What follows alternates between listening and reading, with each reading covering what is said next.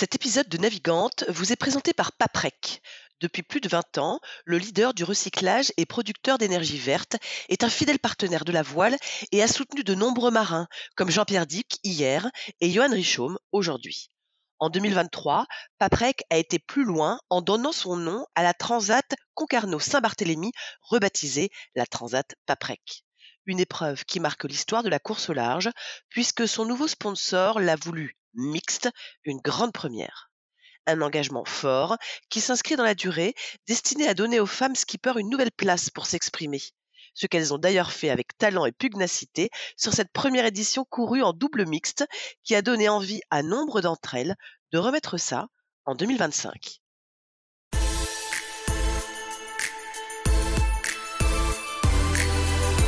Bonjour à tous, bienvenue dans Navigante, le podcast dédié aux femmes de la course au large et de la régate, celles sous les feux des projecteurs, celles de l'ombre aussi, à ces femmes compétitrices, déterminées, qui mènent parfois mille vies en une.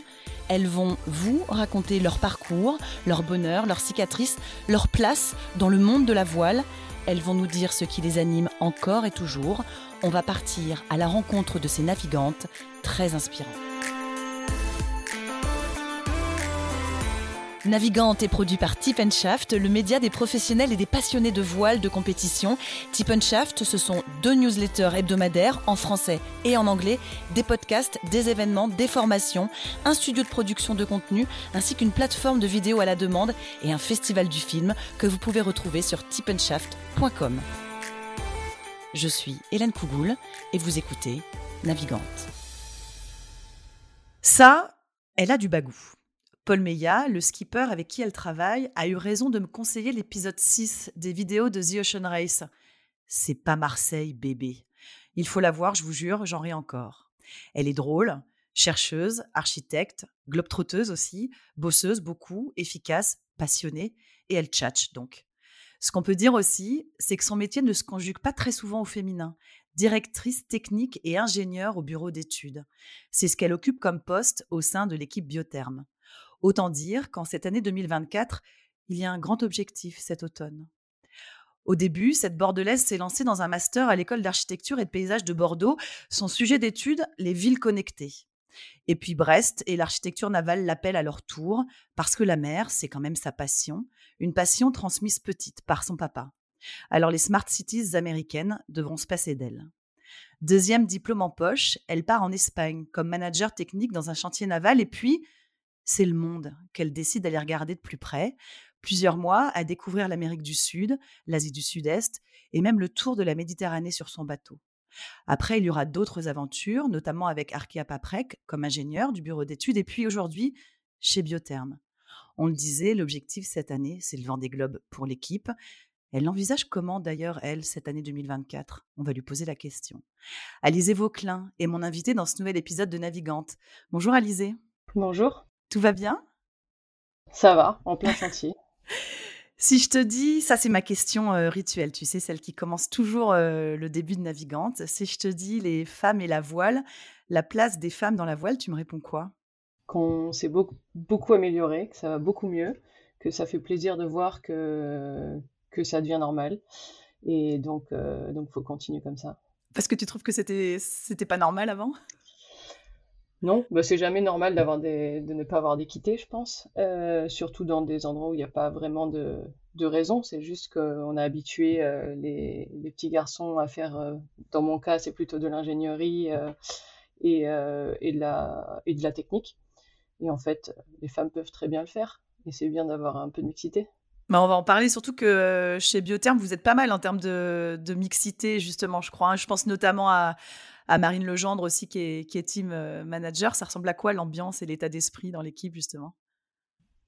Bah, en fait, au final, ils aiment bien euh, les gars d'avoir des filles. Euh, ça les, oui, oui, ça leur fait du bien. et ouais, donc Marine en, team manager, en fait, il commençait à y en avoir pas mal des team managers femmes sur la Tor. elles étaient trois ou quatre. Euh, quatre presque. Euh, donc euh, c'est super intéressant et on s'entend tous bien, ça fait bien. Allez, on va commencer par le début. Ça commence où et comment ton histoire d'amour avec la mer et avec la voile? Ça commence peut-être dans le ventre parce que mes parents naviguaient, ont toujours navigué euh, en croisière. Et ensuite, c'est de la croisière, c'est aller le week-end, même en hiver, chose que je détestais, à La Rochelle, faire du bateau. C'était quand même une deux heures de route de Bordeaux. et au final, j'avais du mal parce que moi, je préférais le skate. Mais au final, je suis revenue à la voile. Qu'est-ce qui t'a plu? Qu'est-ce qui te plaisait, même si voilà, aller faire de la croisière l'hiver, il fait froid, c'est pas forcément agréable quand on est petit Je dirais que ce qui plaît, c'est le fait de voyager, le fait d'aller quelque part, découvrir des endroits, de pouvoir se poser dans des endroits magnifiques. Donc en fait, moi, c'est vraiment la croisière qui me plaît à faire. Par contre, à réaliser, c'est le concept, la performance, le défi, et surtout le défi tour du monde. Je, je dirais que je suis beaucoup plus intéressée par le concept de l'offshore, parce qu'en fait, c'est le fait d'aller loin avec un voilier. On parlait de, tes études euh, d'architecte. C'était quoi la volonté au départ? Pourquoi ces études-là? Je ne sais pas vraiment. Mes deux parents sont, sont matheux. Euh, donc j'ai grandi dans un monde très scientifique et j'ai l'impression qu'architecture c'était un peu un entre-deux, entre, l'art et, et, les maths. Qu'est-ce qui te passionnait? On parlait des villes connectées, c'est euh, c'est intéressant ça comme euh, concept. Qu'est-ce que tu allais chercher là comme, sujet d'étude Je ne sais pas du tout ce qui s'est passé. Non, j'ai fait. Il y a... En fait, c'était c'était un master où on en faisait un peu de Sciences Po. Ça, ça m'intéressait beaucoup parce que j'aime beaucoup le, côté un peu analyse sociale, de la ouais, euh, urbanisme. Euh, je sais pas vraiment pourquoi les, villes connectées, surtout que je peux pas mal les critiquer maintenant. Mais euh, je pense que justement, je savais pas vraiment ce que je voulais. Et c'est à la fin, quand j'avais mon diplôme, que je me suis dit, mais qu'est-ce que je vais faire?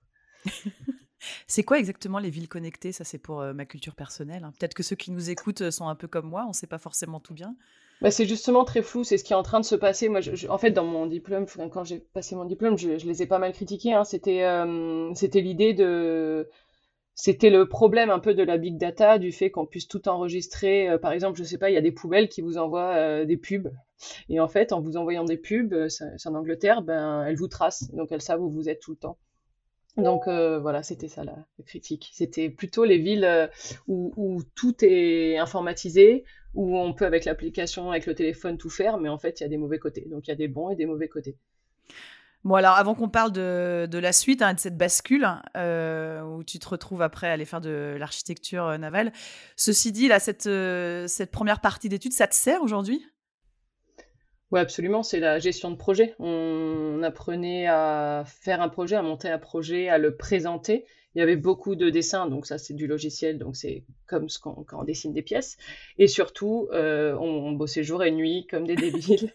Euh, on faisait des maquettes, le lendemain on nous disait qu'elle était nulle, il fallait la refaire. Et ça, ça nous apprend à, gérer euh, ce qu'on fait ici aussi quand il y a des problèmes sur les bateaux. À encaisser. Donc on le disait, il y a une bascule, hein, on passe des smart cities à, au chantier naval. Hein, je, grossis le trait, euh, bien sûr. Bon, alors déjà, euh, comme quoi on peut, euh, on peut changer d'avis dans la vie, c'est possible. et, qu'est-ce qui. Alors, au-delà du fait de se poser la question de qu'est-ce que je vais faire avec ce diplôme-là, pourquoi c'est l'architecture navale qui l'a, qui l'a emporté finalement? Alors, pour essayer de le résumer rapidement, ce qui s'était passé. Ah, mais t'as le temps, vas-y, tranquille. Je suis partie en, ouais, je suis partie en voyage en fait après mon diplôme parce que déjà j'avais envie de voyager et je suis partie au Canada et j'étais au Québec et, en fait, je suis tombée sur la Québec-Saint-Malo. Le départ de la Québec-Saint-Malo. On est allé la voir parce que euh, mes amis savaient que j'aimais la voile. Et en fait, on va la voir euh, et, sur les petits panneaux qui étaient devant chaque bateau, il y avait marqué euh, architecte de points et le nom de l'architecte. Donc dans ce cas-là, on était dans un bateau de Guillaume Verdier. Donc il y avait marqué architecte de points Guillaume Verdier. Et là, tous mes amis qui, qui, sont en architecture aussi, qui étaient architectes, me disent, bah voilà, pourquoi tu fais pas ça? Et je leur dis, mais non les gars, c'est pas ça l'architecte. Enfin, ils marquent architecte, mais en fait, c'est pas des architectes. Enfin, c'est, c'est pas ça. Ils sont plutôt ingés. Et du coup, je suis rentrée ce soir-là, j'ai tapé architecture navale. Donc c'était, je crois que c'était déjà euh, le matin en France ou quelque chose comme ça, et j'ai trouvé l'école de Brest et je leur ai envoyé un mail disant que j'étais complètement en retard et hum, savoir si c'était possible de commencer euh, la formation. Et, euh, et ben, j'ai eu une réponse le lendemain, je crois, et j'ai eu un appel qui était à 4 heures du mat pour moi. Donc je me suis réveillée, j'ai fait l'appel et ils m'ont dit bah ouais ouais tu peux venir. Donc je me suis retrouvée en école d'ingé à Brest, du coup en septembre, le septembre suivant, quoi. Donc on était en, juillet, je pense, quand j'étais au Québec. Donc c'est ça qui s'est passé un peu. Il y avait la volonté pour toi déjà de se dire que tu allais travailler dans le monde de la course au large. C'était l'objectif en faisant ces études-là?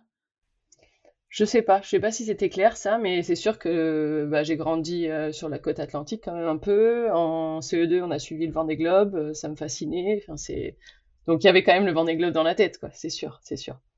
Tu nous parles un peu des trois ans en Espagne, là, au chantier naval. Donc, c'est euh, Mestral Marine Works, je crois, ça s'appelait. C'est ça, ouais, c'est ça. C'était en Catalogne. En Catalogne. Je disais que, que le, un chantier naval, c'était ton, c'est ton truc. Tu te sens bien dans un chantier naval, non?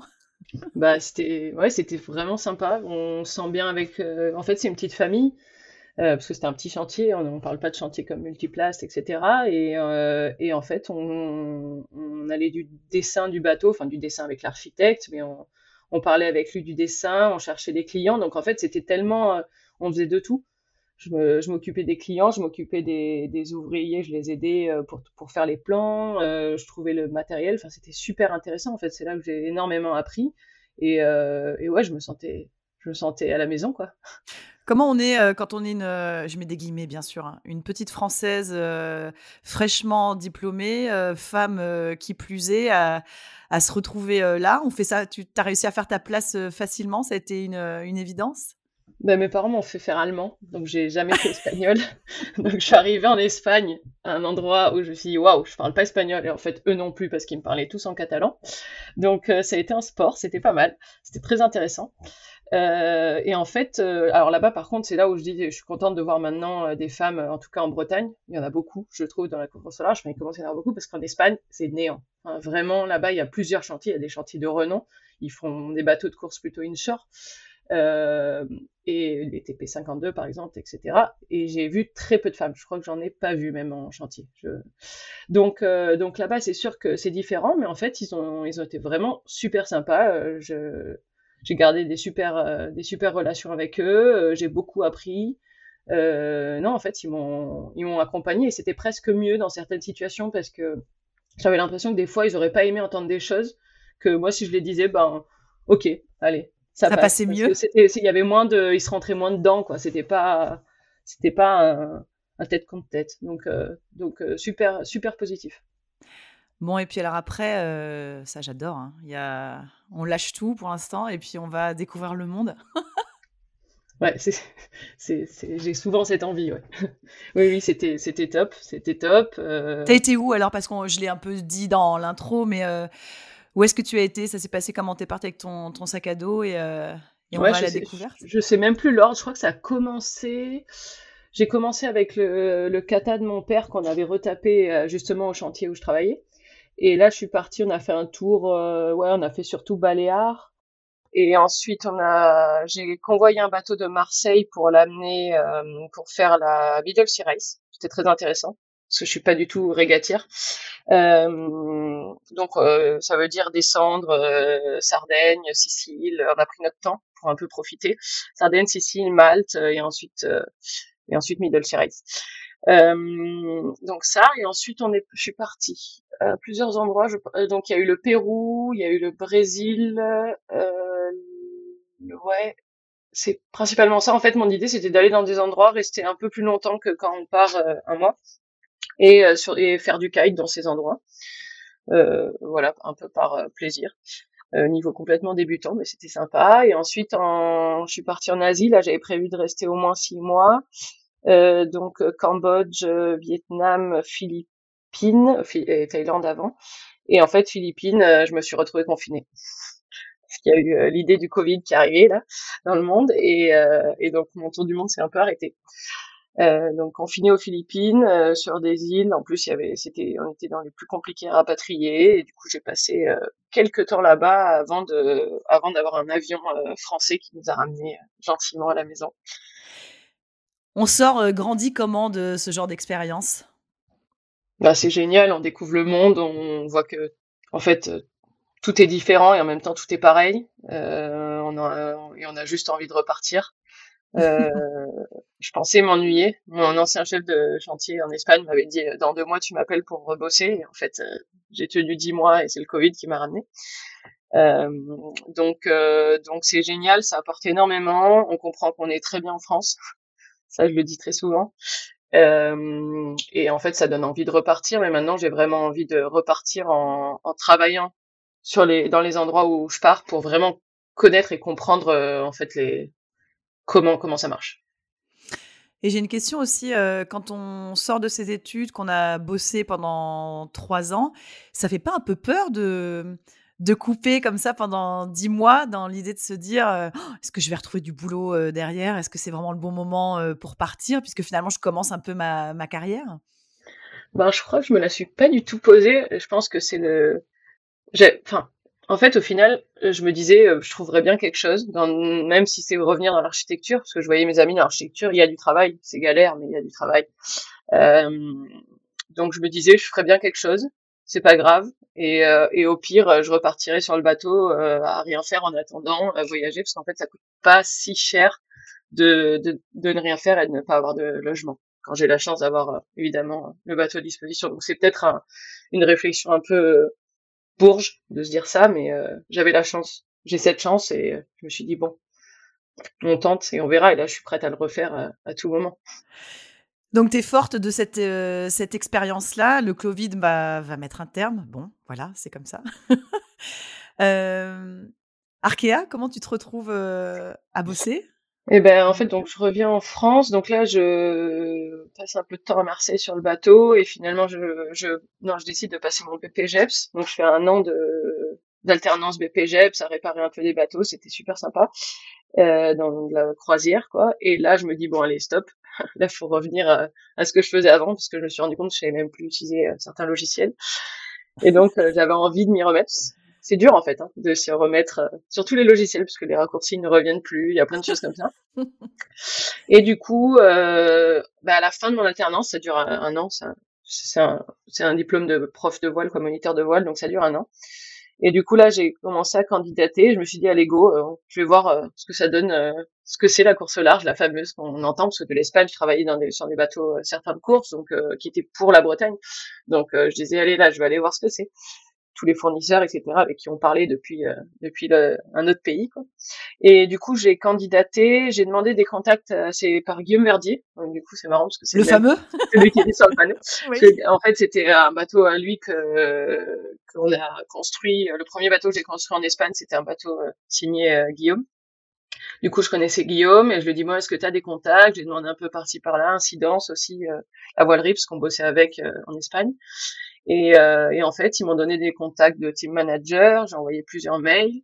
Euh, après, du coup, euh, j'ai envoyé un mail à Romain, euh, le team manager, qui m'a répondu bah, pour l'instant, on cherche pas. Donc j'ai eu plusieurs, quatre cinq réponses négatives. J'ai dû envoyer une quinzaine de mails. Et, euh, et, deux semaines après la réponse de Romain, j'ai eu un appel de Gauthier, du coup, qui est le responsable du BE, qui me dit, bah en fait, si on cherche. Déjà, j'étais un peu perdue parce que il cherchait pas avant, il cherche, donc super. Et, euh, et voilà, je crois qu'on ça, a mis euh, même pas un mois. Donc en fait, euh, je me suis retrouvée en janvier euh, chez Paprec Arkea. Comment on comment on fait face à, des à des noms potentiels quand on voilà qu'on décide de se remettre un peu dans dans, dans, dans, le train et même d'en découvrir un, puisque là, c'était la, la, course au large. Comment on fait face aux, aux réponses négatives? Comment on se décourage pas? Euh, je le prenais vraiment. Euh, j'étais tranquille à Marseille. Euh, je naviguais presque tous les jours. Euh, j'avais d'autres choses en fait qui, m'occupaient. Donc en fait, je le prenais pas mal. C'était limite. Je m'étais dit, j'essaye de chercher maintenant pour voir ce que ça donne. Et en fait, j'avais le temps. Je me donnais, je me donnais trois quatre mois. En fait, je m'étais dit, ce que je veux, c'est la course large. Donc prends trois quatre mois, vois ce que ça donne. Et sinon, et sinon, il y avait des options de chantier je savais que outre-mer ça pouvait m'intéresser, des choses comme ça. Donc en fait, je, l'ai un peu vu comme un allez, je me donne quatre mois, je vois si ça si ça passe. Donc en fait, les noms ça me paraissait juste évident parce que c'est quand même pas grand une équipe. La probabilité qu'ils cherchent quelqu'un à ce moment-là, parce que c'était quand même des candidatures euh, spontanées. Je regardais Stephen Shaft, il y avait pas beaucoup d'offres en et de toute façon, il n'y en a pas souvent dans ce dans ce en ingé quoi. En fait, il y a beaucoup plus des techniciens. Les équipes cherchent plus de techniciens parce qu'il y en a plus. Donc euh, donc euh, c'est un peu comme ça que ça s'est fait. Mais euh, je récupérais, euh, ouais, j'ai après, ça s'est fait même très vite par rapport à ce que je pensais. Faut de l'audace? Je pense que ce qui est le plus dur, c'est euh, c'est de d'oser candidater et de se dire qu'on va être capable de faire ce qu'ils attendent de nous, alors que moi je me sentais pas du tout euh, au niveau. Et je suis contente finalement du, du, du poste qui m'a été proposé parce que du coup j'avais euh, plusieurs responsables au-dessus de moi euh, pour apprendre parce qu'en fait j'avais jamais été dans un course large. Donc on peut pas non plus dire bonjour je vais être directrice technique c'est impossible. Même bonjour je vais être responsable de BE c'est impossible. Euh, donc en fait, euh, c'était un poste euh, parfait. J'étais ingénieur au bureau d'études avec d'autres personnes et avec Gauthier pour au-dessus de moi et Simon au-dessus de moi aussi. Donc il y avait plusieurs personnes au-dessus de moi, disons.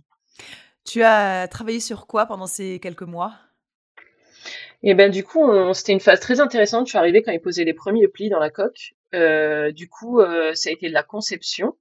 Et euh, donc conception, c'est du plan, euh, la, du check de plan, de l'échange avec les archis, avec les structuristes, et ensuite euh, la construction à la fin, pas manuellement, heureusement, heureusement pour le bateau, mais euh, plutôt euh, plutôt en, en suivre les gars qui, qui sont en train d'installer les systèmes dans le bateau, donc vraiment la toute fin. Et donc je, je suis partie une fois que le bateau en fait était arrivé en chantier, enfin dans le hangar de, de Paprec Donc euh, ça, c'était euh, toute la phase de construction, euh, je l'ai vécu et c'était extrêmement intéressant. Qu'est-ce que tu aimes le plus, être devant un ordinateur avec les fameux raccourcis dont tu parlais tout à l'heure, ou avoir les mains dans le cambouis? Dans le cambouis, pas trop, pas trop, pas trop. Euh, c'est pas que j'aime pas, c'est que je je sais pas bien le faire. Euh, je les autres le font bien mieux que moi. Non, c'est plutôt faire de tout en fait, c'est ça qui me plaît. C'est justement euh, pouvoir euh, là, c'est ce que je fais en ce moment, c'est-à-dire j'ai un jour où je fais euh, du, du BE, du bureau d'études, donc justement des logiciels. certains les autres jours où je suis au chantier pour pour aider les gars à, construire ce qu'ils ont à construire, euh, pour euh, trouver, euh, résoudre des problèmes, appeler des fournisseurs, en fait, faire un peu de tout. C'est ça qui est intéressant. Parce que tous les jours devant l'ordinateur, c'est pour ça que j'ai pas fait architecture. Je n'aurais pas pu. Mais faire de tout, et ce que j'aime beaucoup, c'est résoudre des problèmes. Essayer, en tout cas. On va en parler justement de, de ta vie d'aujourd'hui dans l'équipe de Biotherme alors, contrairement à ce que tu disais tout à l'heure, hein, maintenant, tu es directrice technique de, l'équipe. elle fait une petite moue, vous ne la voyez pas, mais moi je la vois. Elle fait une petite moue. Alors, bon, alors, ok, tu vas nous expliquer ça mieux. je me trompe quand je dis ça? Non, non, non, c'est le terme. C'est qu'on est une petite équipe. Donc du coup, euh, forcément, je me retrouve avec ce poste euh, qui n'est pas celui euh, qui correspond à ce, enfin, ça correspond pas au même poste dans une grande équipe, par exemple. Mais en fait, justement, c'est ça qui, moi, qui me plaît énormément parce que du coup, je fais un peu de tout. Et, surtout, il y a plein de schémas différents d'équipes. Et là, en fait, ça c'est très bien. Enfin, ce que a proposé Marine et Paul, en fait, c'est super parce que je suis, en fait, je gère la coordination technique mais en même temps, euh, au-dessus de moi, j'ai un bot captain avec énormément d'expérience, Marc Lardet, euh, qui du coup, c'est lui qui m'amène toutes les connaissances que je n'ai pas, parce que j'ai aucunement l'expérience euh, euh qu'il faudrait pour gérer une équipe entière. Et donc, en fait, c'est une bonne dualité. C'est moi, j'essaye d'organiser, coordonner, faire les plans, etc. Et, Marc me donne l'expérience que je n'ai pas. Rassure-moi, t'as eu, pas eu le syndrome de l'imposteur? À t'entendre là si, si, si, carrément. Complètement. Complètement. Mais c'était juste, ça fait un, an que je suis dans la course large et, et je me retrouve là. Donc, euh, si, si. Mais quand on t'a proposé, le, proposé ce, ce rôle-là, t'as hésité? Non, parce que de un, c'était pas dit comme ça. Euh, c'était dit comment? C'était dit, euh, je crois, ingénieur, euh, un, BE, quoi, bureau d'études. Euh, c'était dit comme ça et, euh, et, en fait de toute façon tout s'est fait sur l'Ocean Race donc dans une situation complètement pas normal. Donc tout s'est fait et c'est juste à avancer. On, en est arrivé là et, c'est super, c'est super intéressant. Mais euh, moi, je vais encore apprendre. Encore. ouais. Comment tu l'envisages ton rôle justement? Quelle euh, quelle est la patte euh, Alizé Vauclin dans ton dans ton rôle, dans ton poste? Qu'est-ce que tu entends par patte? Eh ben, la façon justement dont, dont tu envisages d'avoir, euh, de, de, de faire ton rôle au, quotidien vis-à-vis des gens avec qui tu travailles Qu'est-ce qui est important pour toi Qu'est-ce que tu impulses comme genre de, dynamique? Qu'est-ce qui est important pour toi d'impulser comme genre de dynamique? Pour moi, mon rôle, c'est de d'organiser et de faire en sorte que tout puisse se faire dans les temps.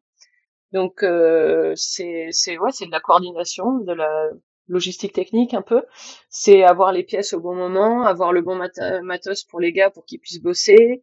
Euh, en fait, moi, mon point de vue, c'est que c'est les techniciens en fait euh, qui ont la, qui ont les, qui ont comment dire l'expertise.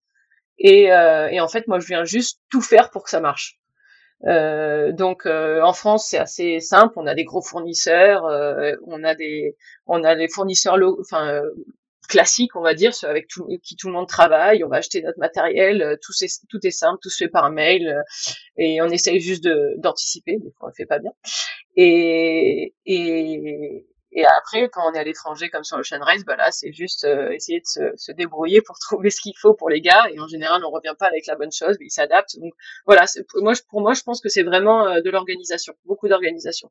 Et trouver sa place, c'est facile aussi? Franchement, dans cette équipe, ça se passe super bien il y a vraiment euh, j'ai trouvé vraiment aucun souci par rapport à ça euh, et, euh, de toute façon euh, très souvent quand quand on sait pas on pose la question et ça va dans les deux sens. Enfin il y a beaucoup de communication. L'important c'est la communication et nous on en a enfin dans l'équipe ça se passe très bien Bon, tu beaucoup parlé de The Ocean Race, hein, forcément, euh, avant qu'on aborde l'autre grande course de la, de la fin euh, de 2024. Euh, j'encourage d'ailleurs, je l'ai dit en introduction, hein, j'encourage les nos auditeurs à aller regarder s'ils ne l'ont pas encore fait euh, les, euh, les, petites vidéos là sur les, les stopovers, c'est assez savoureux. Il y en a évidemment quelques-uns qui vous sont consacrés, notamment bah, voilà l'équipe technique. tu nous parles un peu de ce à quoi ça ressemble un stopover sur un tour du monde avec escale en, en équipage. Quel, quelle dose de débrouillardise, euh, d'organisation, d'efficacité, de capacité à, à, improviser il faut, il faut avoir? Je pense que nous, on a eu beaucoup d'impro. Peut-être que j'aimerais bien, parce que moi, je suis arrivée en fait à Cape Town. Mmh euh, donc j'ai pas anticipé, j'ai pas préparé le chain race, donc euh, moi j'ai l'impression que c'était du, on jouait aux pompiers tous les jours, vraiment tous les jours, euh, sur toutes les étapes. Il y a pas, je crois qu'il n'y a pas eu une étape où, on était très tranquille. Donc nous, on était, euh, on a essayé de, de, jouer la carte du, euh, on trouvera une solution. En soi, on en a trouvé parce qu'on a, on a fait le tour. Mais le quotidien, c'était vraiment donc le bateau arrivé. Heureusement, on avait de la communication avec le bateau pour savoir ce qu'il fallait amener parce que ça voudrait, ça voulait dire mettre dans les valises tout ce qu'il fallait, tout ce qu'il pouvait réparer. Donc euh, se poser la question si les valises peuvent passer la douane. Aux États-Unis, tout n'est pas évident. Euh, donc on passait, euh, on, passait des valises pleines d'électronique, de boot, de colle. Enfin, il y avait de tout. Donc déjà, ça, ça commence avant de partir, en fait. Ensuite, on arrive là-bas. Euh, on arrivait avec le boat captain Marc euh, au moins un jour avant l'arrivée du bateau pour aller repérer en fait les endroits où est-ce qu'on on achète du matériel, où est-ce qu'on peut faire usiner quelque chose. Euh, donc voilà, on a essayé de faire du repérage. Euh, ensuite, euh, là, le bateau arrive, donc faut gérer l'équipe pour que pour réceptionner le bateau. Et à partir de là, ben, parfois il sortait de l'eau, parfois non, ça dépendait de la taille des, la taille des, des arrêts. Et après là, c'était parti quoi. Fallait identifier tous les problèmes, euh, essayer de les résoudre, trouver euh, le matériel pour les résoudre.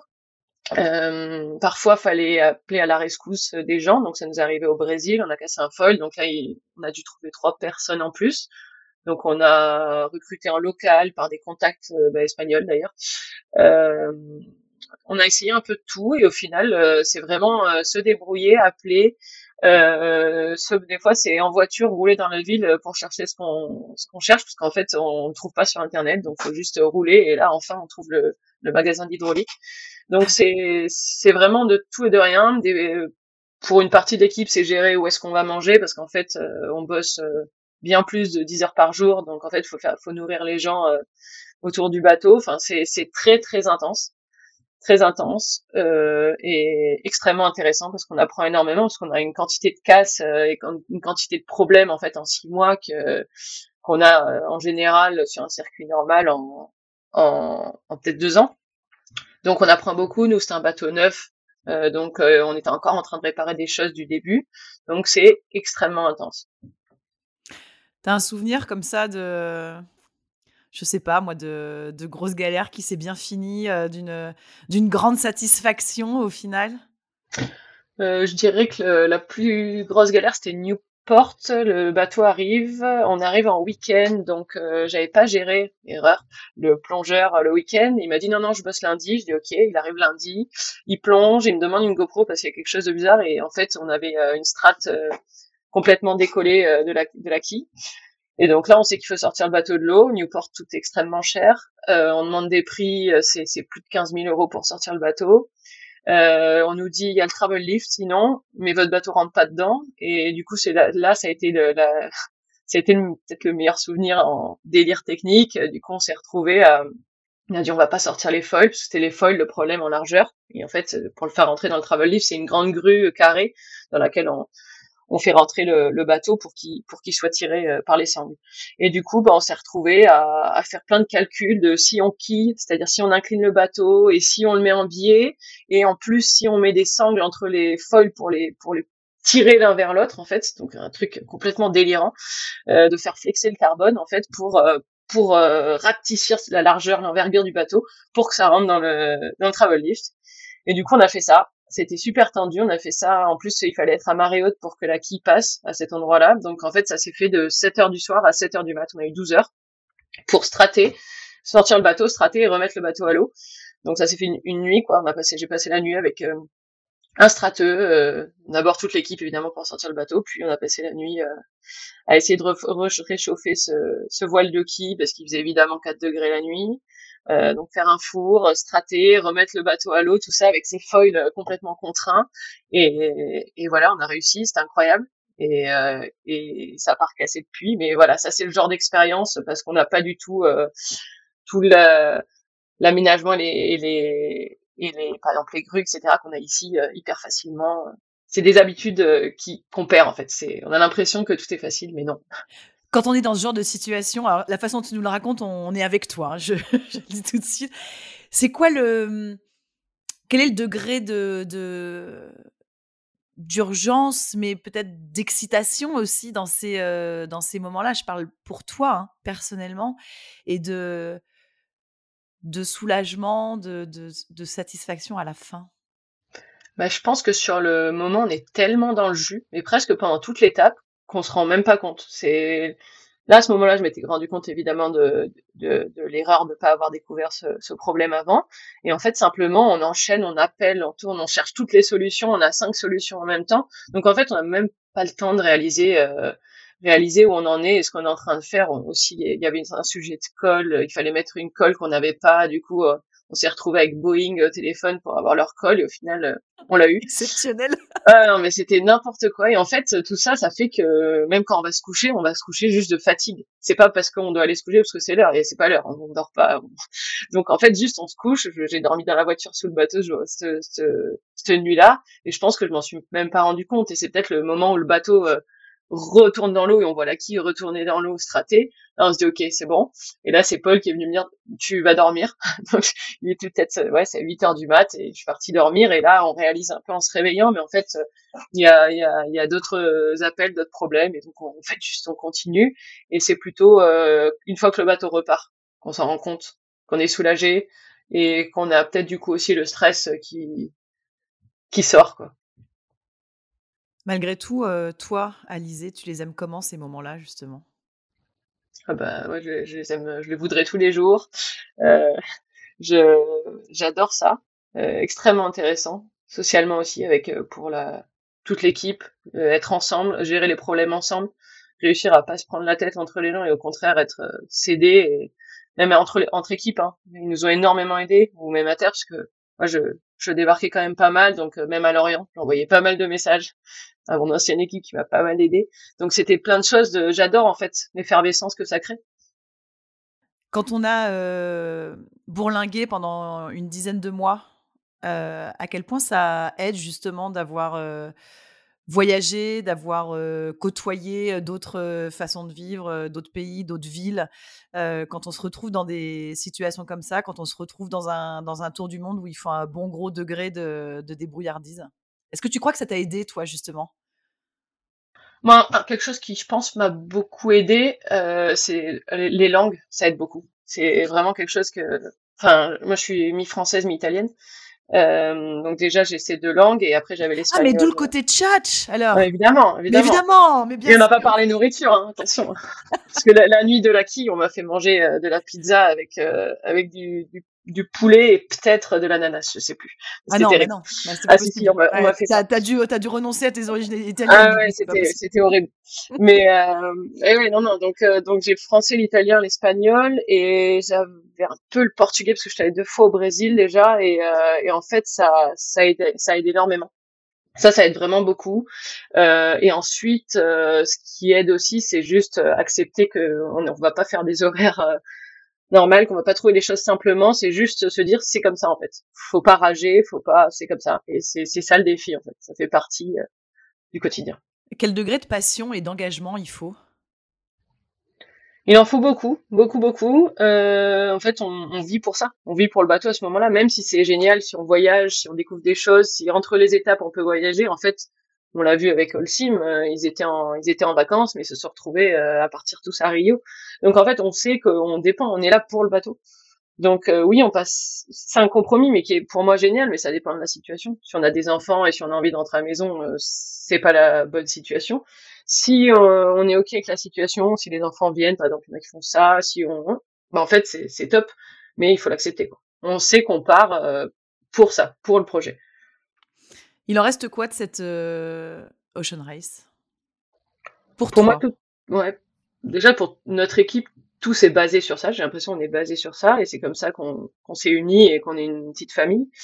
Et, euh, et après pour moi, moi j'ai juste envie de repartir c'est ça qui me fait rêver. Euh, c'est ça donne envie de, de, de continuer et euh, en fait le défi j'aime beaucoup le défi euh, justement euh, d'avoir le côté Vendée Globe et le côté Ocean Race. Je trouve que la dualité est top parce qu'il y a, il y a quelque chose de très le, le Vendée Globe c'est un grand défi tenir longtemps etc et en fait tout ça on le valide sur l'Ocean Race. Donc moi je trouve ça super complémentaire et, et ça me donne envie juste de recommencer un cycle. Le Vendée Globe quel défi? Tu le tu l'appréhendes comment? Ben, En fait, moi, j'ai jamais vécu devant des globes en, en travaillant dans une équipe. Euh, ça me fait bien peur parce que euh, on a fait un tour du monde, mais quand je vois tout ce qu'on a réparé à chaque étape, euh, je me dis waouh, maintenant il va devoir faire ça tout ça tout seul. Euh, enfin, enfin rien réparer, c'est-à-dire faire le tour tout seul, euh, sans qu'on vienne l'aider à plusieurs endroits. Euh, après, ça nous a beaucoup appris, donc je pense que on a un bateau éprouvé au maximum. En, en, tout cas, on, a fait le max pour tout savoir de ce bateau, et on va encore en découvrir là. Mais euh, ouais, ça me fait peur parce qu'un premier comme ça, c'est dur. C'est heureusement il y a Marc, le boat captain, qui en a fait un bon petit paquet.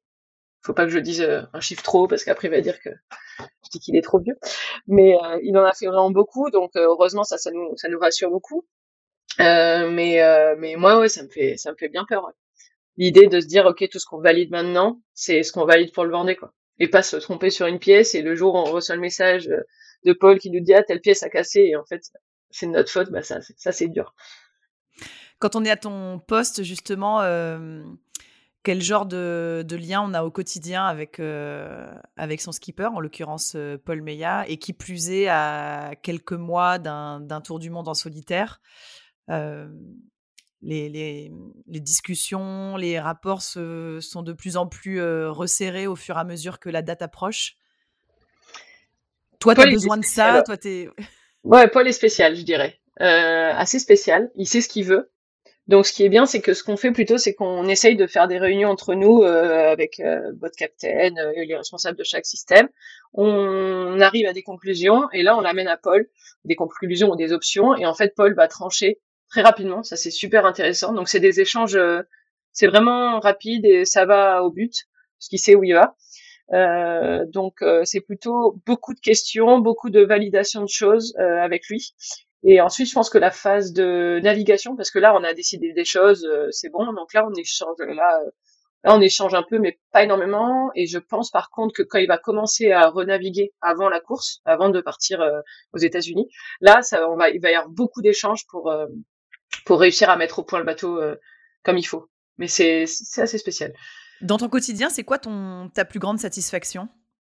Que ça se passe bien, qu'on arrive à moi, je suis contente quand, euh, quand en fait, euh, on arrive à, à faire ce qu'on veut et comme on l'avait prévu. Je dirais quand ça fonctionne, quand l'organisation fonctionne. Enfin, c'est pas dans le quotidien, mais c'est ma, ma satisfaction, c'est quand le bateau part en course, en fait, je pense.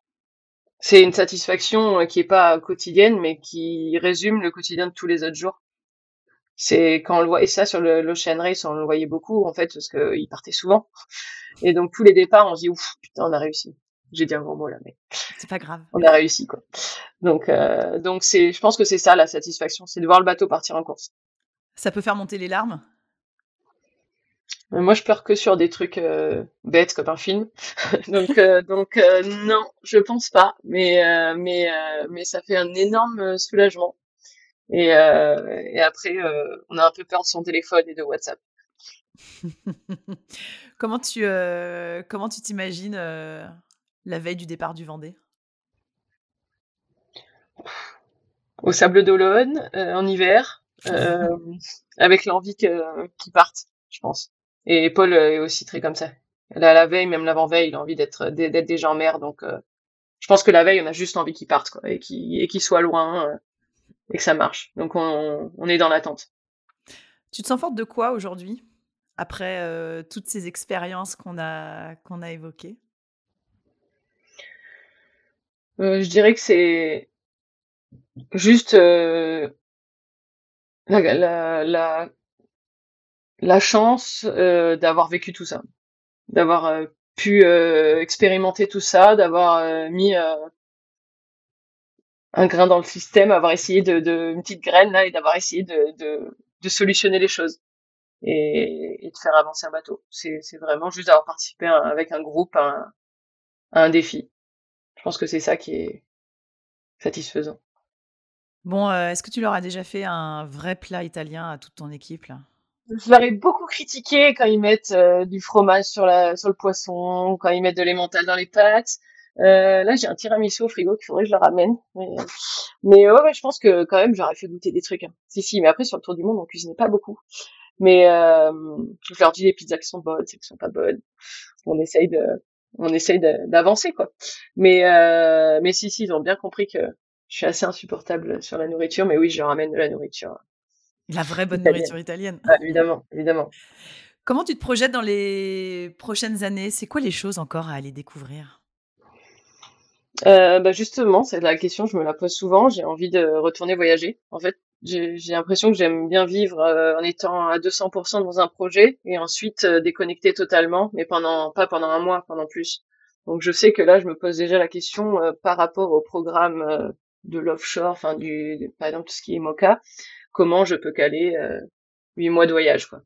Donc je me pose la question. C'est vrai que ça c'est une vraie question de comment euh, comment alterner pour pour avoir un équilibre. Mon équilibre c'est ouais, c'est plus ça, j'ai l'impression. C'est là j'ai envie euh, de faire le Vendée Globe, d'être dans l'équipe pendant le Vendée Globe et ensuite j'ai envie de, de déconnecter, de partir avec le bateau et, être dans des criques à rien faire. Donc euh, c'est un peu dur euh, de, de s'imaginer comment parce qu'il y a toujours quelque chose. Il y a toujours euh, il y a une Ocean Race Europe, il y a, il y a une Jacques Vabre, il y a une boîte du Rhum. À un moment faut faut penser à soi et je pense avec les deux choses j'ai un bon équilibre donc il faut garder les deux. Justement, c'est ce que, c'est ce que j'ai l'air, ton équilibre a l'air de se trouver, de se trouver là. Ça te nourrit comment, justement? En fait, je trouve que quand on est dans un projet comme ça, on pense tout le temps au projet. Et moi, par exemple, déconnecter le week-end ou une semaine de vacances, je déconnecte pas. J'ai quand même le bateau en tête. Donc c'est pour ça que je trouve que l'équilibre, c'est euh, travailler à fond, euh, faire le projet entièrement, et ensuite, par contre, déconnecter et ne, enfin que personne ne compte sur moi. Euh, mais je suis sûre que ça va se faire en fait. Il y a des, il y a des moyens de, de le faire à des moments des projets. Ça dépend. Les projets, de toute façon, ça va, ça vient. c'est, c'est on verra, on verra comment ça se trouve, mais euh, ça se trouvera et je pense que le, besoin à un moment fera que ça se fera quoi. Le besoin de se ressourcer, en fait, d'aller se remplir d'autres choses. Ouais, c'est ça, déconnecter, parce que là, en fait, surtout en vivant en Bretagne, dans ce dans ce petit monde que moi j'ai découvert du coup, parce que je suis bordelaise, j'ai vécu en Espagne, euh, j'ai jamais été euh, dans ce petit monde, même si je venais ici en vacances quand j'étais enfant, mais on, on est quand même sur quelque chose où, où tout le monde est entre soi, on est à la base, on voit tous les soirs les personnes du monde de la course au large. on leur envoie des mails la journée. Euh, on travaille avec, on voyage avec parce que quand ça part aux Antilles, ça part euh, à New York, on part ensemble. On est tous ensemble dans l'avion, dans l'aéroport. c'est en fait c'est un microcosme qui est très intéressant. C'est marrant de le voir et de le vivre, mais en fait, euh, des fois, quand on voit des gens externes et quand on est dans une auberge de jeunesse au Vietnam et qu'ils lui disent qu'est-ce que vous faites dans la vie, je dis je travaille dans des bateaux à voile. D'accord, vous faites quoi? Ben en fait, le but c'est de faire le tour du monde en solitaire et euh, ils nous disent ben pourquoi vous faites ça?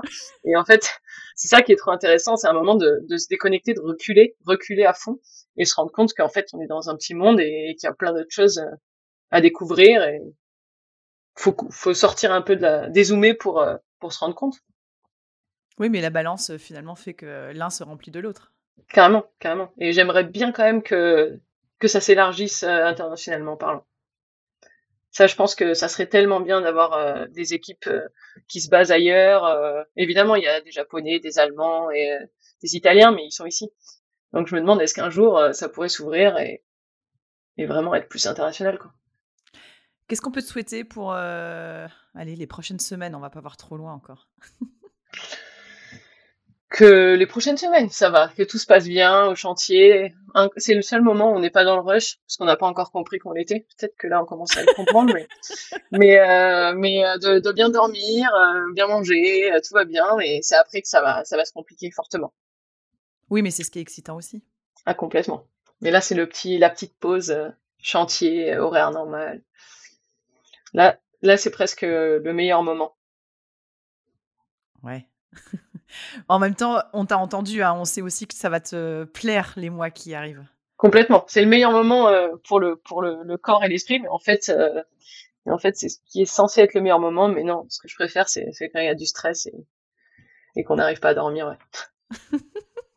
Merci beaucoup, Alizé. Merci pour, euh, pour ton temps. Merci d'avoir été l'invité de Navigante. Et puis, ben, on te souhaite une bonne préparation de, de Vendée Globe avec votre, avec votre beau biotherme et avec Palmeya. Ben, merci beaucoup pour l'accueil. merci Alizé.